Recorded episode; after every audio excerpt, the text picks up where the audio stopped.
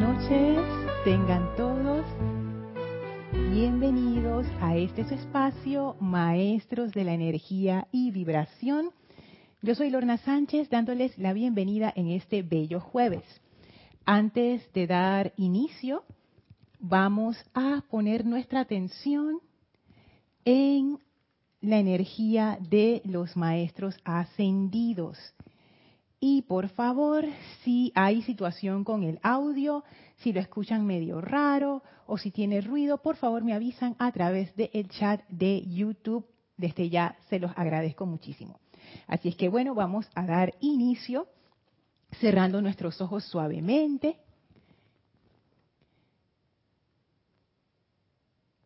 Tomando una inspiración profunda. Exhalando y sacando toda preocupación, todo pensamiento discordante, toda presión del día. Sientan cómo esa energía de la presencia de Dios fluye en y a través de ustedes y visualicen una magnífica llama blanca a sus pies que flamea victoriosa succionando toda energía discordante. Sientan cómo esa llama succiona de ustedes toda pesadez y angustia, toda preocupación, toda limitación, lo transmute instantáneamente en luz y sientan como esa llama asciende en y a través de ustedes, envolviéndolos en un gran pilar de fuego blanco, purificando, iluminando, sanando, llenándolos con gran paz, llenándolos con gran luz. Sientan esta actividad purificadora que ahora tiene lugar. Y Vamos entonces a poner nuestra atención en la presencia victoriosa del amado Maestro Ascendido Serapis Bey. Visualicen al Maestro entrando a sus vehículos inferiores con su conciencia lumínica y purificando aún más, ascendiendo la conciencia todavía más a esa vibración en donde podemos sentir la presencia de Dios llevando nuestra atención al Maestro. Le enviamos gratitud y amor por esta oportunidad en la cual Él nos recibe con tanto amor en su hogar una semana más. Y sentimos de regreso esa magnífica actividad de amor que Él encarna, de amor ascensional.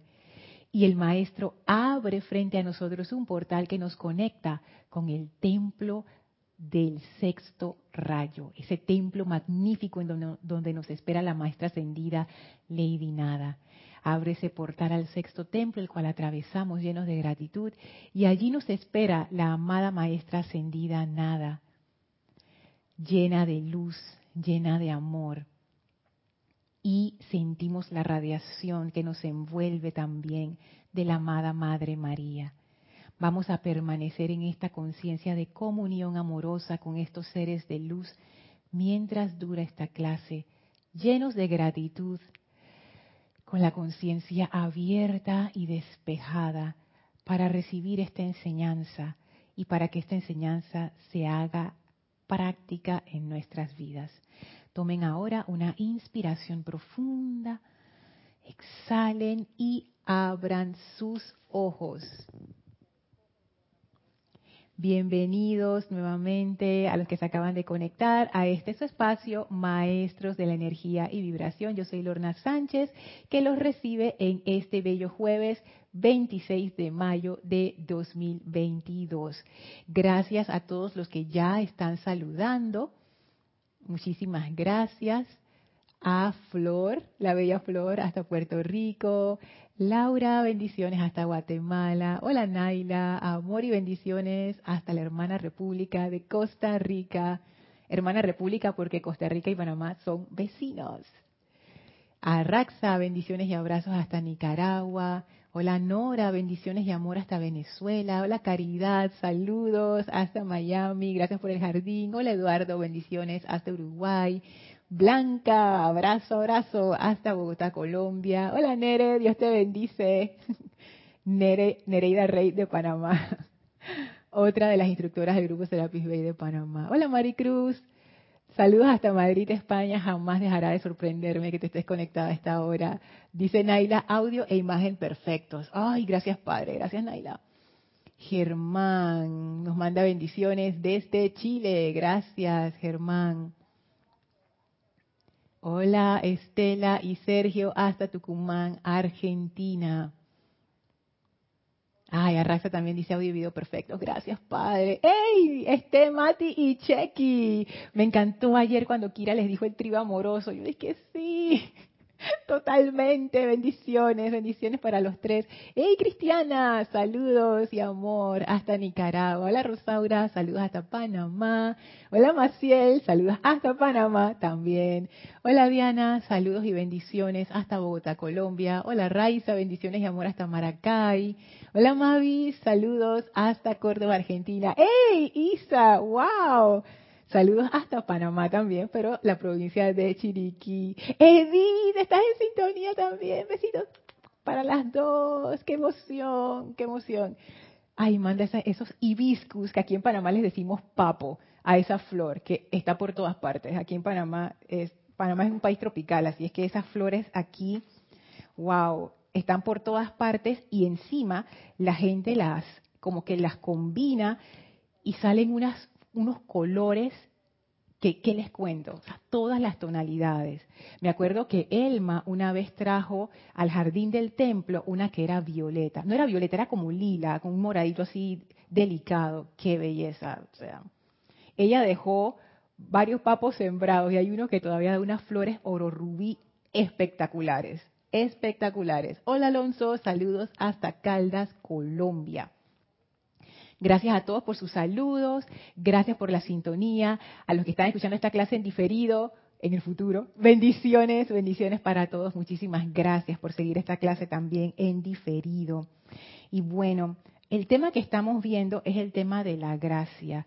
Y este tema ha agarrado como un, como un matiz que yo no me esperaba. Yo veía la gracia como algo eh, no sé, pues como algo así como que en el futuro, una cualidad bonita, pero ahora me doy cuenta que la gracia es integral para el desarrollo espiritual. No es un paso opcional, sino que es como, como parte del sendero. O sea, en algún momento todos nosotros vamos a ir entrando poco a poco a ese estado de gracia. O sea, yo pensaba que era como una cualidad más, pero ahora me doy cuenta que la gracia es como una expresión de un estado de conciencia. Y es una expresión del estado de conciencia crístico, que no es algo que se da de la noche a la mañana, sino que es como, como cuando el río va entrando al mar, que es, algo progresivo, es algo que se da poco a poco, hasta que ya se da esa fusión. Entonces, cuando están desembocando al mar, entonces, wow, es, siento yo que poco a poco en nuestras vidas vamos entrando en ese estado de gracia y a veces puede ser que ya estamos dentro de ese estado de gracia, pero todavía están como en sus partes incipientes, iniciales y no nos damos no nos damos cuenta de que ya hemos empezado a entrar. Yo diría, me atrevo a decir que a riesgo de equivocarme, que un indicador del estado de gracia muchas veces es cuando uno recibe estas intuiciones acerca de qué hacer cuando uno tiene un problema o cuando uno levanta los brazos a la presencia y dice, dame la mano, necesito ayuda, necesito inspiración, necesito iluminación en esta situación. Y se te descarga esa iluminación. Yo siento que eso es parte del estado de gracia y no dejo de recordar esa, esa enseñanza que vimos del arcángel Uriel en donde él, siendo el arcángel de la administración, él nos decía, ustedes pueden pedir ayuda de lo que ustedes necesiten. Y eso me ha quedado porque yo me he dado cuenta ahora autoobservándome a la luz de sus palabras que yo no pido suficiente ayuda. Y por eso a veces mi andar se pone difícil y complicado. Y ahora yo veo como al arcángel Uriel al lado de que Lorna, o sea, pide ayuda, pide asistencia, y efectivamente, cuando uno pide la asistencia, se da la asistencia. Entonces, y él decía que los ángeles que él envía, no es que el ángel te va a decir, que quítate, voy a resolverte la situación. No. Los ángeles lo que dan es esa energía, esa iluminación, esa fuerza, ese empuje que te ilumina a ti para hacer lo que es menester hacer. Es un trabajo en conjunto. No es de que el ángel lo hace y el ángel no es que el humano lo hace. No, es que somos los dos en conjunto para que se dé esa resolución. Y eso a mí me llamó tanto la atención porque efectivamente eso es lo que queremos. Los seres humanos somos como, como pararrayos que conducimos esa energía divina y otros tipos de energía que no deberíamos estar conduciendo al plano de la forma. Nosotros tenemos esa capacidad de a través de nosotros manifestar esas, corrientes internas. Entonces ahí yo veo esa utilidad de la humanidad. Los ángeles son portadores de esas corrientes de energía. Ellos mismos son energía, energía autoconsciente. Los elementales son como el cáliz en el cual esa energía se va a verter. Ellos son los que preparan toda la estructura de la forma para que eso se manifieste. Pero los seres humanos somos los que hacemos ese contacto entre la energía y la forma, porque tiene que venir a través de un ser autoconsciente. Y nosotros somos estos seres autoconscientes. ¿Y qué es lo que estamos transmitiendo y manifestando en nuestras vidas. Y yo siento que eso tiene mucho que ver con el estado de gracia. Porque en el estado de gracia, ¿con qué uno se conecta si no es con esta energía de la presencia majestuosa y magnífica? Y nos convertimos en conductores del poder de Dios, como decía la amada Madre María. Del poder de Dios. O sea, no solamente de las ideas, como hablaba el Elohim Casiopea en la clase de Kira ayer, no, es que esto es el paquete completo. Cuando se habla del poder de Dios, yo veo como que no es solamente la idea o no es solamente la corriente de energía, sino que eso viene con la capacidad de manifestarlo y traerlo a la forma, porque eso es lo que es poder. Poder es cuando tú puedes hacer algo, es la capacidad que uno tiene de hacer algo. Entonces, el poder de Dios, imagínense, el poder de Dios es la capacidad de hacer lo que se requiera en cualquier momento que se requiera. Tú tienes esa fuerza, tienes el impulso, tienes la luz, tienes la provisión, tienes la salud, tienes lo que necesites. El poder de Dios a través de nosotros. Entonces, es, es algo maravilloso, maravilloso. Así es que, bueno, voy a verificar el sonido. Un, de nuevo, ok, parece que estamos súper, así que, bueno, cualquier cosita me avisan. Entonces, ayer, de ayer, en la clase anterior, quedamos en la página 151 del Diario del Puente a la Libertad de la Madre María, en donde ella hablaba acerca de la momia estudiantil. A mí eso sí me dio risa. En la clase anterior estábamos viendo ese contraste que la amada Madre María habla acerca del segundo nacimiento y de que nosotros mantenemos a nuestros Cristos momificados a través de nuestros conceptos y limitaciones. Ella dice, durante muchos años hemos estado hablando acerca de liberar el poder de Dios. O sea, de nuevo, a mí me fascina, me fascina ese aspecto de la ley que trae la amada Madre María, porque estamos hablando de energía de alto voltaje. Y cuando hablamos del poder de Dios, eso también responde a un estado de conciencia muy especial. No es que yo lo haga, pero yo me imagino que cuando uno se convierte en ese conductor 100% del poder de Dios, uno se vuelve Dios en acción. esa, ese aspecto azul de la llama triple, poder, voluntad, es como que tú te vuelves eso. O sea, tú te vuelves la mano de Dios. Aquí. Imagínense eso. O sea, nada más de pensar en eso hasta que me da como, como una cosa. O sea, tú te vuelves la mano de Dios porque las dos voluntades dejan de estar separadas y se vuelve una sola voluntad. Ser un canal del poder de Dios es realizar y darnos cuenta y recordar que nosotros somos esa presencia y nosotros somos, como dice el maestro ascendido San Germain tantas veces, Dios en acción. Entonces, eso eso para mí esto del poder de Dios no solamente es el mismo hecho del poder, sino que es un estado de conciencia en donde ese poder fluye libremente y yo siento que y pienso que ese estado de conciencia es la gracia. O sea, la gracia es ese alambre o ese conductor o ese cable o esa tubería despejada. La gracia es ese estado de conciencia que te permite ser el conductor del poder de Dios 100%. Y por supuesto, uno, yo me imagino que uno va llegando allí en grados, ¿no? No es que uno llega de que de 0 a 100. Pero cuanto más gracia hay en nuestras vidas, tanto más somos conductores de ese poder divino, tanto más nuestra voluntad es una con la voluntad del uno y tanto menos manifestamos ese aspecto de nuestro ego y de nuestra importancia personal. O sea, en la medida en que la parte de la voluntad divina va creciendo, la parte de la voluntad humana tiene que ir decreciendo. O sea, no, no podemos llevarnos las dos en la mochila en este viaje. se queda una y vamos con la otra. Y hay que escoger. Y cada momento uno escoge.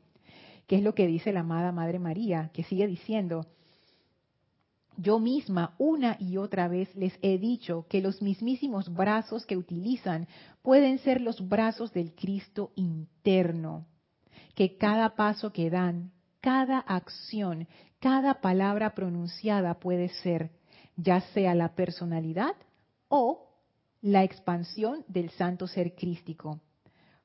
Y ahora, y esta es la Madre María hablando. Por Dios, ¿Qué está haciendo el santo ser crístico momificado en estudiantes que tienen tal conocimiento de esta ley, encerrado siglo tras siglo, cada quien esperando el logro de alguna otra persona para exteriorizar la perfección, la sanación, la paz, la pureza o la cualidad que fuese? Y sigue diciendo la Madre María, oh sí, yo puedo ser poderosa, amados míos, no es mi plena naturaleza. Mi naturaleza es la naturaleza de amor, pero el amor es poderoso, uno de los más grandes poderes en el universo. Y la madre amorosa es poderosa en la protección de sus hijos. Esto a mí me encanta y me fascina. Y esta parte cuando ella dice, por Dios, ¿qué está haciendo el santo ser crístico momificado en ustedes? me causa gracia porque recuerdo a mi mamá y a otras mamás y amigas que son mamás cuando el niño o la niña hace algo que no debe o que, o que no está haciendo lo que tiene que hacer y se ponen así con las manos en la, en la cintura. ¿Qué estás haciendo? Por Dios, ¿qué es lo que estás haciendo? Piensa, por Dios, oye, que no, mira, mira lo que estás haciendo. Es como que dice, ah, en ese momento en donde uno casi que pierde la paciencia, no es que ya la esté perdiendo, pero me, causa gracia, ¿no? Es como ese momento maternal que raya levemente en la frustración. Todas las que son mamás en que, están escuchando esta clase en este momento, me imagino que habrán pasado muchas veces por ese, ese delgado camino del filo de la navaja en donde uno está como que a punto de abalanzarse, pero no se abalanza. Pero tú sabes, ¿no? Entonces ella dice, por Dios, ¿qué está haciendo el santo ser crístico momificado en ustedes? Y les comentaba que a mí me llamó mucho la atención el término momificado, porque de todos los símiles que ella pudo usar, de todas las analogías, hasta por qué se le ocurrió esa. Porque cuando uno se pone a investigar lo que es la momificación, eh, es, fuerte en nuestra cultura, por lo menos, que, nadie dice que voy a, voy a momificar a mi hijo o a, mi mamá, o eso ya no se hace. Isa sí me comentó, nos comentó en la clase anterior que hubo un, un, cliente que le pidió, que pidió momificar a su mascota porque la quería recordar siempre. Bueno, ese, ese puede ser el caso, ¿no? Y también pienso en los museos, en donde me imagino que hacen esos trabajos para preservar ciertos animales, para que la gente sepa cómo, se veían, etcétera. Pero la momificación es sobre un cadáver. O sea, ya eso es un cadáver. Y sobre ese cadáver, o sea, ya está muerto, se hace un procedimiento para que se conserve. Y se pone ahí. Y ya, porque una momia no va a hacer absolutamente nada. Es como un objeto que tú usas para ver, para recordar, pero ¿qué más hace eso? esa parte de la, de la momia, ¿saben qué me recordó también? Como, como una reliquia. Yo no sé si ustedes han visto en alguna, alguna parte, dice el dedo de la santa no sé qué, O hay, hay, hay veces que la otra vez Francisco estaba contando algo de que una momia, no me acuerdo de qué santo, que la sacan a pasear por ahí cuando hay, cuando hay las festividades del santo. ¡Wow! O sea, eso, eso se da en la tradición eh, católica. Y eso fue lo que me recordó. Como que ese santo ser crístico no es que esté muerto, porque el santo ser crístico no tiene nada que ver con la muerte, pero nosotros en nuestro concepto, o yo en mi concepto para personalizarlo, según la enseñanza de la amada Madre María, veo a este Cristo como algo que está ahí, como una reliquia, pero yo realmente, ¿sabes? No, es que la use ni que me sirva para nada, o sea, simplemente está ahí ya momificada, pues está bien bonita, bien presentable, en su vitrinita, ahí para que todo el mundo la vea, pero eso no es un instrumento, no es una herramienta, no es algo que yo uso, no es parte de mi vida. Una momia no participa en la vida familiar de nadie, ni en la, en la vida particular de nadie. Está como ahí, como una estatua, observando, pero ni observando porque está muerta, pero digamos que está como, como que es algo totalmente pasivo. Entonces yo veo ese contraste tan fuerte de la amada Madre María, en, ella usar la figura del segundo nacimiento, y los nacimientos, como les contaba en la clase anterior, son cosas dramáticas. O sea, nacimiento es, es como un evento dramático y fuerte no, es que nadie que, ay, nació así. No, cuando uno nace es como que uno rompe los, pollitos rompiendo cascarón y, y, las plantas rompiendo semillas y las mamás dando a luz, a, los, la mujer dando a luz a los hijos. O sea, eso son, son fuertes. O sea, un nacimiento implica como un esfuerzo, como un empuje hacia adelante. Y es esa energía del nacimiento es una energía que va porque va. es muy fuerte y hace ese contraste del nacimiento del santo ser crístico, que si ustedes se ponen a ver, es como que el Cristo dice, yo voy y voy, y es como que abre la puerta porque aunque la tenga cerrada, voy para allá.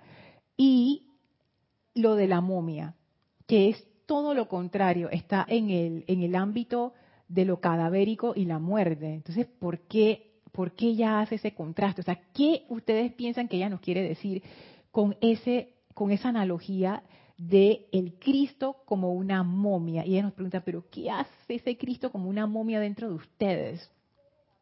Voy a leer acá los comentarios. Eduardo dice, sin duda el poder es maravilloso y accedemos a ese poder por intermedio de la fe. Mira, Eduardo, la fe es otra de las cualidades que se asocia con el primer rayo. Y yo pienso que sí, no la fe como se entienden en las tradiciones espirituales de Occidente, que es una fe como ciega, pues, que alguien te dijo, Eduardo cree, y tú dices yo creo. Y después te das cuenta que esa fe no es como una fe de papel, porque la verdadera fe está enraizada en el conocimiento, en la experiencia. Cuando tú has sentido ese apoyo, ese amor de la presencia, mira, esa es la fe que vale y la fe es independiente de cualquier tradición espiritual. Lo que quiero decir es que hay veces que la fe se trata como un tema dogmático, pero esta fe, cuando los maestros ascendidos hablan de fe, ellos se refieren a una fe que está basada en la experiencia directa y por eso es tan fuerte. Entonces sí, imagínate, tú tienes, aunque sea, y todos lo tenemos, todos los días, el hecho de que nosotros estamos escuchando esta clase, o sea, que estamos vivos, es un testamento a que esa, a que esa energía, ese poder de Dios está activo ahora porque no lo vemos así, pero en verdad, este cuerpo se mueve por el poder de Dios. Los biólogos podrían decir, no, Lorna, esas son las reacciones químicas del cuerpo que producen el metabolismo. Ahí Isa nos puede explicar más cómo es que la cosa. Y va, va, va, va, va.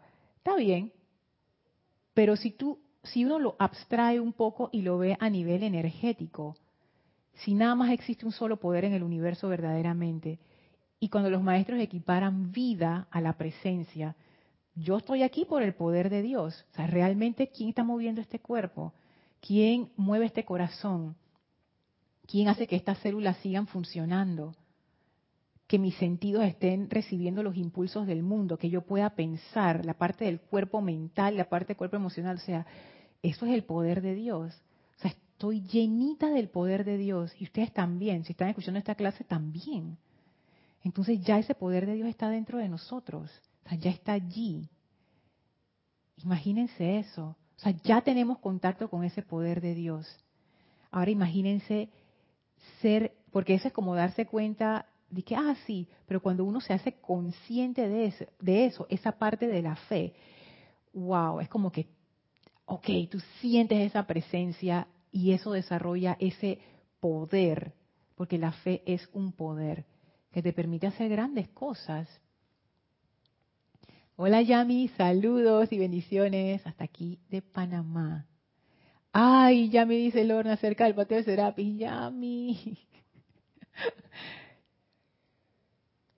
Cristiana dice, hola Lorna, curioso que a las momias las ponen en una mortaja de telas para que mantengan la misma postura. Oye, eso me ha puesto a pensar. Claro, porque eso es algo que ella, ella decía aquí arriba. ¿Están ustedes permitiéndole a su Cristo interno que actúe o están reteniéndolo tan estrechamente, mira, estrechamente en los confines de su propia inseguridad emocional, de sus conceptos mentales, de sus memorias etéricas y de sus poderes de razonamiento, que a Dios Todopoderoso, noten la referencia al poder de nuevo, a Dios Todopoderoso a través de ustedes, no se le permite nacer hoy en esta hora cósmica, que es lo que tú señalas, que están envueltos en esta mortaja para que se mantengan rígidos en esa postura y así para la eternidad. Oye, está fuerte eso.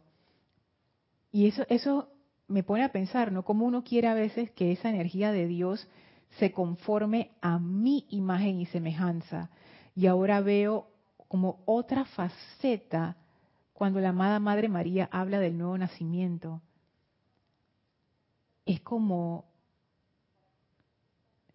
es como cambiar de cuerpo, es como nacer de nuevo, pero no solamente cuerpo físico, sino todos los vehículos. Es como que construir un nuevo vehículo en estos vehículos. Ese nacimiento implica una nueva conciencia y, nuevos cuerpos. O sea, no es que uno cambia de cuerpo, sino que, no sé si, si como que eso, eh, como que eso es como que wow, o sea, cambiar de postura, cambiar ese, ese envase, vamos a decirlo así, que yo quiero que ese Cristo se meta en este envase chiquitito que yo tengo aquí, mira aquí, entra aquí.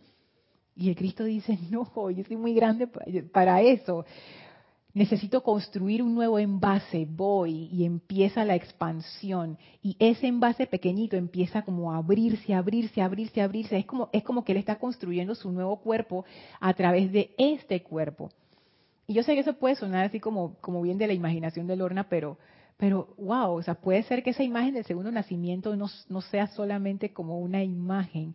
Y me llama la atención porque la amada Madre María, en este mes de mayo sobre todo, ella se encarga de aquellos que van a encarnar físicamente.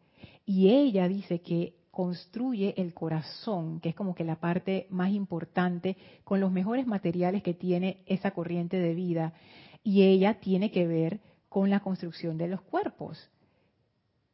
Y que ella diga esto es como que quizás ella también nos ayuda a ese segundo nacimiento, siendo ella esa madre que ayuda a que ese Cristo venga a través de nosotros.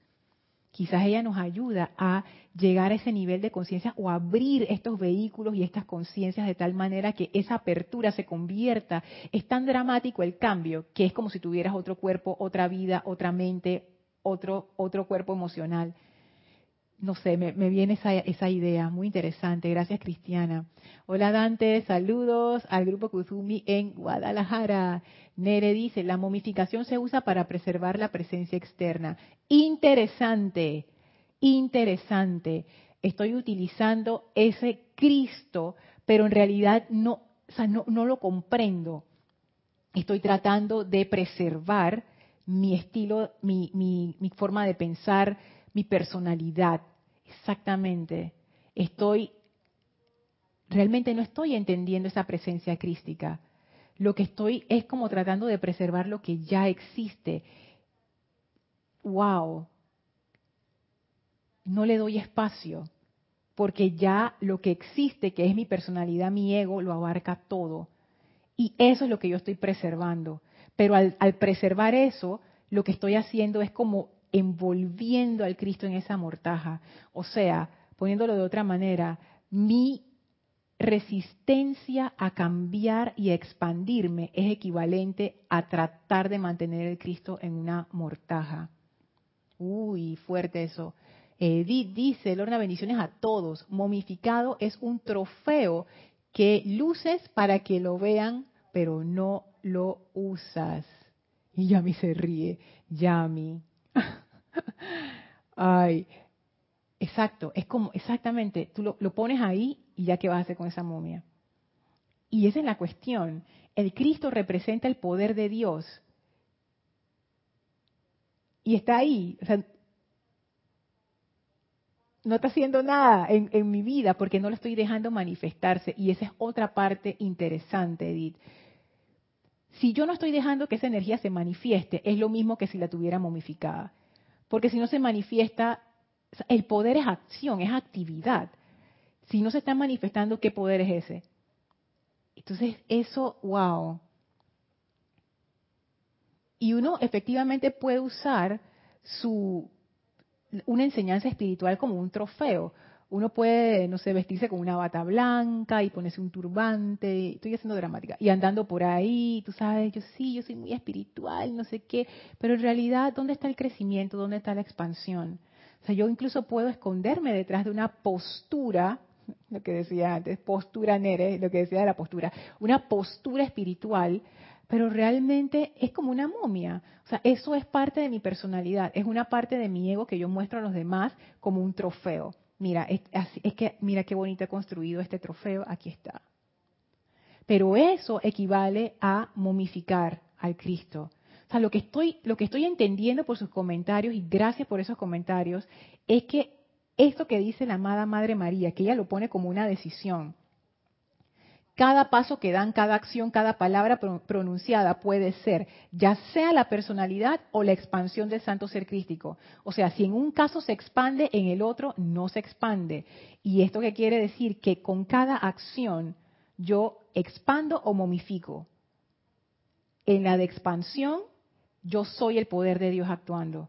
Y en la momificación, es puro ego a punta de personalidad y ese es el camino del sufrimiento.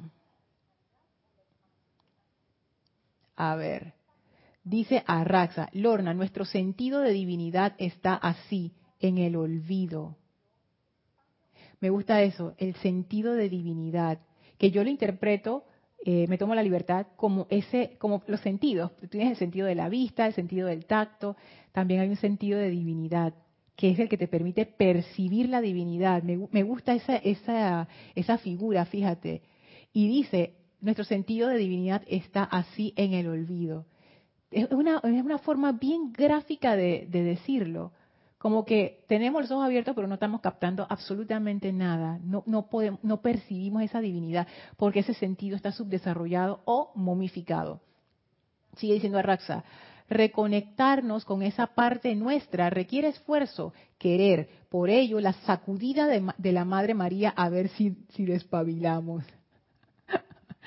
porque es una sacudida. O sea, porque uno lo lee y le pone entonación, pero imagínate que tú la tuvieras enfrente a Raxa y la Madre María dice, ¿qué haces? Ya, wow, o sea, fuerte, fuerte. Hola Marian, Dios te bendice. Gracias dice Yami, dejar la momificación, romper conceptos, actitudes de la era pisciana. Dice Yami, me río porque estoy acá en el patio. Yo sé Yami, pero es que Yami está allá afuera, pero no puedo abrirle la puerta porque estoy aquí con ustedes. Entonces está complicado ir allá y abrir la puerta. Ay, Yami, pero bueno. Afuera del Serapis me refiero. Marco Antonio dice, Dios te bendice, Lorna. Hey, Marco Antonio, bendiciones. Con tu postura me hiciste acordarme de la película Avatar, cuando al final a los humanos los transfieren a los cuerpos avatares. Ese podría ser su segundo nacimiento. Mira, ese es un buen ejemplo. Ese es un buen ejemplo. Digamos que la conciencia del humano que transfirieron ya había cambiado. Ya él era más parte de la tribu, de la tribu de los, ah, ¿cómo se, cómo es que se llamaban los? Los seres estos, bueno, de la tribu esa que de los humanos. Él se sentía más parte de la otra tribu, entonces eso requiere cambio de cuerpo. Y ese cambio de cuerpo no necesariamente quiere decir que tú, tú te, no sé, como te, te, pelas todo y de repente sale un nuevo cuerpo y una nueva cara, no. Pero yo sí creo que, que sí hay un cambio a nivel corporal. Y más todavía a nivel de los vehículos internos. Porque como les comentaba en la clase pasada, el estado de conciencia que uno tiene determina mucho cómo vibran los vehículos. Cuando uno se siente súper feliz, hasta la postura física le cambia a uno. Cuando uno está feliz, uno está como que ¡ah! los ojos te brillan y la sonrisa y no sé qué. Y cuando uno está triste, uno está ahí que cansado, como así con la postura así. Si me ven herida, que ¡ah! que me diga siempre con la postura elegante. Uno está todo así encogido y sin ganas y los ojos no te brillan. Entonces es como que es el, es el es el mismo cuerpo. Es más, yo estoy segura que a ustedes les ha dicho en algún momento, que, oye, te ves como otra persona. Porque el estado de conciencia determina mucho cómo se proyectan los vehículos. Entonces yo pienso que, imagínense, o sea, si un estado de felicidad o de tristeza puede cambiar tanto el cuerpo físico, que a veces la gente te dice que, ni te reconocí. Imagínense. Ahora, la entrada de la presencia crística, ustedes se imaginan cómo eso nos va a cambiar nuestros pensamientos van a cambiar, la forma de pensar va a cambiar, la forma de sentir va a cambiar, los sentimientos que vamos a tener van a cambiar, el vehículo etérico va a cambiar, el vehículo físico probablemente también cambie. Y de nuevo, no es que te salga una segunda cara, pero yo siento que, va a haber un cambio, un cambio tangible, que ponte que de repente la gente te ve y te dice, dije, pero ¿qué, qué te hiciste? ¿Te cortaste el cabello? No, Imagínense eso. Eduardo dice, más que percibir, se siente la divinidad. Sí, en este caso, digamos que percepción y sentir van como en el mismo carril. Es esa, esa capacidad de, como de tocar ese aspecto. Y sí, eso, eso, a ver, es como que para uno poder llegar a tocar o percibir o sentir esa divinidad, uno necesita subir en conciencia. Por eso es que los maestros ascendidos siempre hablan acerca del aquietamiento. Porque cuando tú aquietas tu mente, aquietas la parte emocional, es como que tú despejas el camino para esa energía superior y entonces tu conciencia como que se eleva un poco y tú puedes alcanzar más fácilmente estos estados de conciencia más altos. O sea, digámoslo de otra manera, cuando tú te sientes en paz, tú puedes llegar a percibir esa divinidad. Pero si tú estás y que, ¡ah! furibundo y está, mm, está complicado que tú puedas sentir esa divinidad. Porque en vibración eso, la ira y estar así como que, ay, o demasiado angustiado, demasiado preocupado, vibra demasiado bajo. Y si cuando tú levantas esa mano como que no alcanzas. Pero cuando tú estás en paz, en serenidad, estás en esa serenidad feliz, estás vibrando muy alto, entonces cuando tú alzas la mano así, lo tocas sin ningún problema. Por eso es importante esa parte. Dice Maximiliano, el nuevo nacimiento es la tan mencionada alquimia espiritual. Puede ser. Y tú sabes quién habla de alquimia en la enseñanza, pero no se mete en detalles. El maestro ascendido Saint Germain. Él siempre dice que la llama violeta es esa alquimia espiritual. Y ahora que tú lo dices, Maximiliano, es, es, muy interesante esa figura, fíjate. Siendo que esta era es una era de fuego violeta, en donde el maestro ascendido Saint Germain y la amada maestra ascendida Porcia están como encabezando ese empuje hacia adelante y la fuerza que ellos están enviando es la fuerza, la fuerza del séptimo rayo. Y esa cualidad de alquimia espiritual que él menciona tanto es esa transformación que está dentro del aspecto transmutador del fuego violeta, que es que tú tienes, ¿qué es transmutar? Transmutar es cambiar de forma. Esto es muy interesante. La actividad transmutadora del fuego violeta lo que hace es que cambia como la forma o la expresión de la energía, pero es la misma energía. O sea, tú tienes energía que tiene una forma o una expresión, o sea, no necesariamente tiene que ser física la forma, sino la forma es como cómo se proyecta la expresión de esa energía. Tú puedes tener una energía que, tiene una expresión violenta y con el fuego violeta tú transmutas, o sea, cambias la forma, la transformas en otra expresión. La misma energía antes era violenta y ahora vamos a decir que es una energía de paz. Ponte a pensar ese fuego violeta transformando nuestros vehículos inferiores.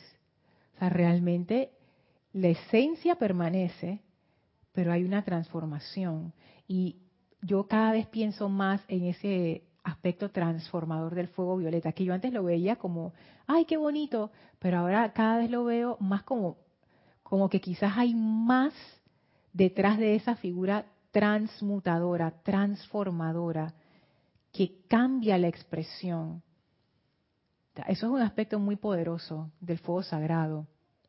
Hola Virginia, saludos y bendiciones hasta Costa Rica.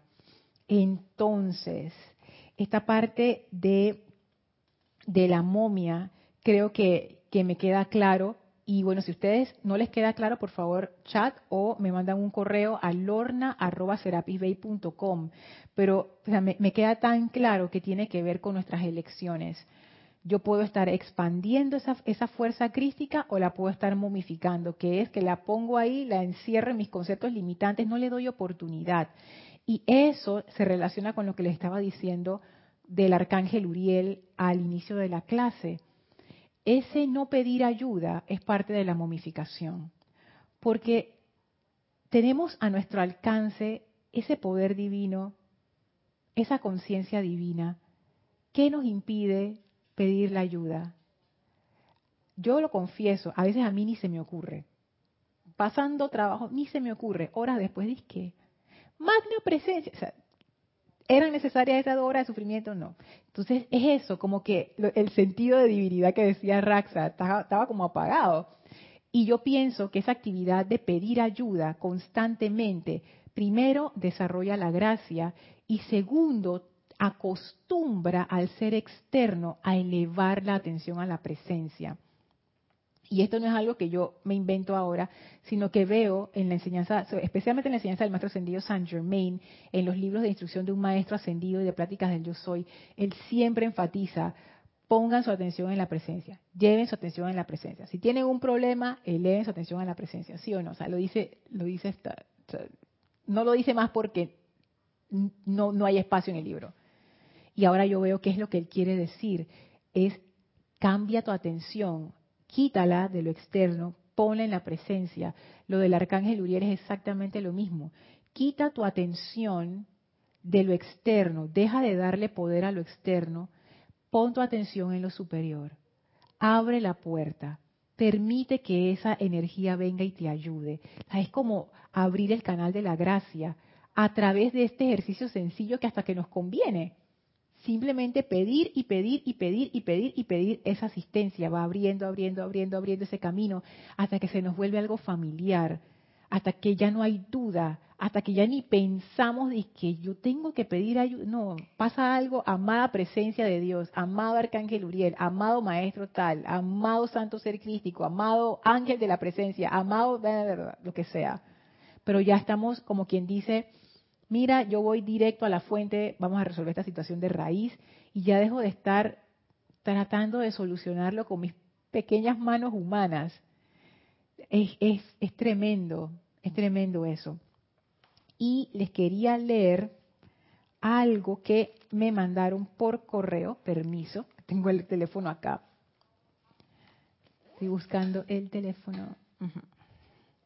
Que me escribió José Manuel, que también ve esta clase, pero en diferido, y pienso que es súper como para cerrar el tema que hemos estado viendo. José Manuel desde Madrid.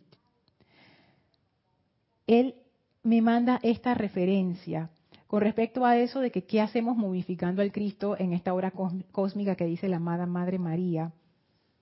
Entonces dice, este discurso del amado Jesucristo ascendido, que está en el diario de, Puente de la Libertad de Jesús. Ay, les debo la página. A ver, ¿me la puso? No. Pero eso está en, el diario. en la clase eh, que viene les traigo la página, que dice, es interesante compararlo con el, con el discurso que ha traído en la clase la amada Madre María. Y escuchen esto, que es como, como que todo lo que hemos hablado, esta es la parte práctica. Esto es cómo el amado Maestro Ascendido Jesús puso en práctica eso que habla la amada Madre María. Dice, en mi propia experiencia tuve que estar conscientemente en guardia durante toda mi vida terrenal para no aceptar a través de los sentidos las sobrecogedoras apariencias humanas. No sé cómo habla el Maestro Ascendido Jesús, porque uno pudiera decir que el maestro estaba en control. Y el maestro te dice, no, yo tuve miedo. Yo tuve miedo, porque si no hubiera tenido miedo, él no hubiera dicho las sobrecogedoras apariencias humanas. Él le hubiera dicho las tontas apariencias humanas las sencillas apariencias humanas. Pero eso no fue lo que él dijo. que dijo? Sobrecogedoras. Así que, hey, este mundo de la forma es una escuela avanzada. Aquí, yo, a veces yo me pregunto, ¿qué, Lorna, ¿qué tú estabas pensando cuando decidiste venir a este planeta? Pero después es como que es la manera de lograr la maestría sobre el amor, sobre la vida, es estando aquí. Sigue diciendo, se requirió de un tremendo esfuerzo para no aceptar estas apariencias como reales. el Maestro Ascendido Jesús nos da una medida de que esto va a requerir empeño de nuestra parte. si Él, que estaba a ese nivel, dice estas cosas, ahora imagínense nosotros.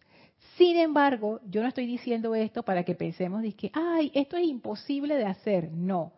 Porque si bien es cierto que hacer lo que dice la amada Madre María toma esfuerzo, que es lo que él está haciendo aquí, cuando él dice no aceptar las sobrecogedoras apariencias humanas, no aceptar estas apariencias como reales, él lo que está haciendo es esa decisión entre expandir el poder de Dios o momificar al santo ser crístico. Eso es lo que él está escogiendo a cada momento solamente que él lo está diciendo como que de otra manera, pero es lo mismo, son las decisiones que nosotros nos encontramos todos los días de nuestra vida. Él también las pasó, ella también las pasó, todo el mundo las pasa. Y yo pienso que hacer esto sí requiere esfuerzo, no es algo fácil. Sin embargo, los seres humanos hacemos cosas difíciles todo el tiempo. Por ejemplo, hay gente que trabaja en salas de urgencia en hospitales alrededor del mundo. Si hay un trabajo estresante, es ese. Y hay gente que lo hace. Yo conocí a un colega, a una colega, que en Panamá cuando todavía el tema de las ambulancias y los paramédicos no estaba bien estructurado, ella con un grupo de amigos se ofrecía a ser de paramédico y los llamaban cuando habían accidentes y cosas. hay gente que le gusta servir de esa manera. Para mí eso es súper difícil y fuerte, pero para otras personas es, bueno, sí es difícil, pero yo voy igual. Por ejemplo, para mí, todos los que son papás y mamás son héroes. Punto. No hay otra palabra para describir el criar a un niño o a una niña. Tener una familia, hacerla crecer, protegerla, suministrarla, amarla, expandirla. Yo pienso que es una de las cosas más difíciles que hay en la experiencia humana. Y toda la gente, todo el mundo tiene familia todo el tiempo y la gente lo sigue haciendo. A pesar de que tener hijos, criar hijos, llevarlos adelante es difícil, la gente sigue teniendo hijos y, todo el mundo lo hace. Seguro que ustedes son también papás y mamás y ustedes dicen así. Para mí eso es una de las cosas más difíciles que hay, de verdad.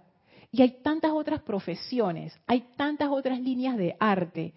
Me, hoy estaba viendo un video de un artista que dibujaba rostros en pedazos de hielo que se estaban moviendo sobre el mar. O sea, ¿qué es esto?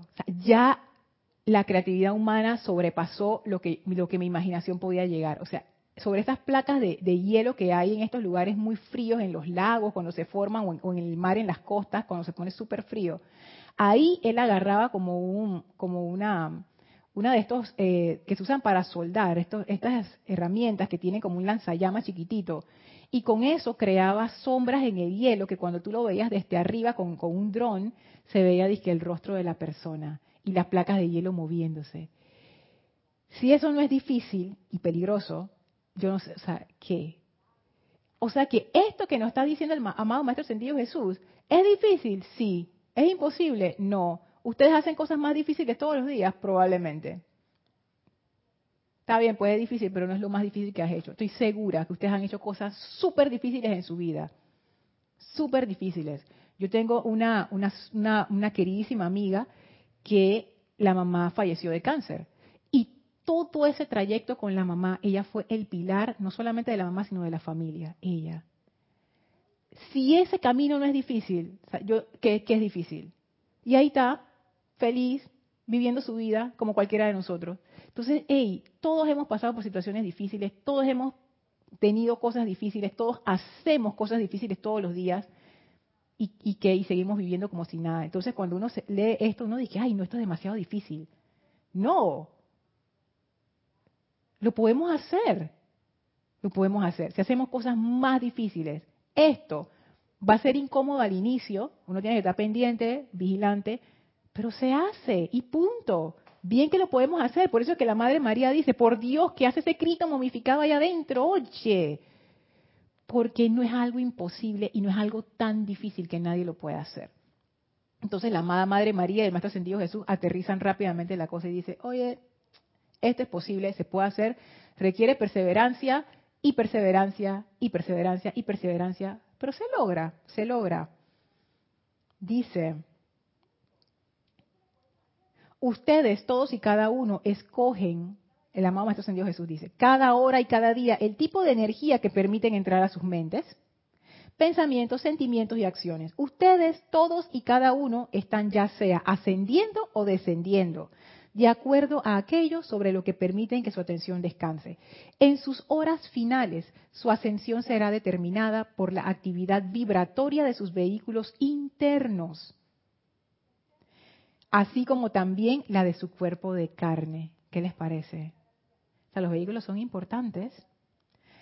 Sigue diciendo, una cosa sí puedo decirles, su ascensión no se manifestará como resultado de un momento de gracia, sino de toda una vida de vigilancia, autocontrol, automaestría, aspiración y servicio a Dios. ¿Qué les parece eso? Y uno dice, pero toda una vida. ¿Y cuánto tiempo tú tienes una familia? No es toda una vida. ¿Y cuánto tiempo hay veces que uno hace una profesión y que 20, 30, 40, 50 años? No es toda una vida. Nada de esto es tan difícil que no se pueda hacer. Pedirle ayuda al arcángel Uriel cuando uno tiene un problema, ¿qué tan difícil es eso? Pedir ayuda a la presencia, ¿qué tan difícil es eso? Es simplemente una educación constante. Y voy a leer acá, dice Marco Antonio. Recuerdo que los maestros ascendidos nos muestran que la paz es la puerta a la precipitación. Sin paz no puede haber percepción de las distintas esferas que nos invitan los maestros ascendidos. Así es, porque la paz es como, como ese agua em, tranquila que te permite ver el fondo sin ningún problema. Ahí tú puedes ver claramente, o puedes ver tu imagen, ¿no? Reflejada en el agua como si fuera un espejo. eso es lo que hace esa cualidad de paz. Hace que tus energías se vuelvan tan tranquilas que la luz de la presencia pasa a través de ti sin obstáculo.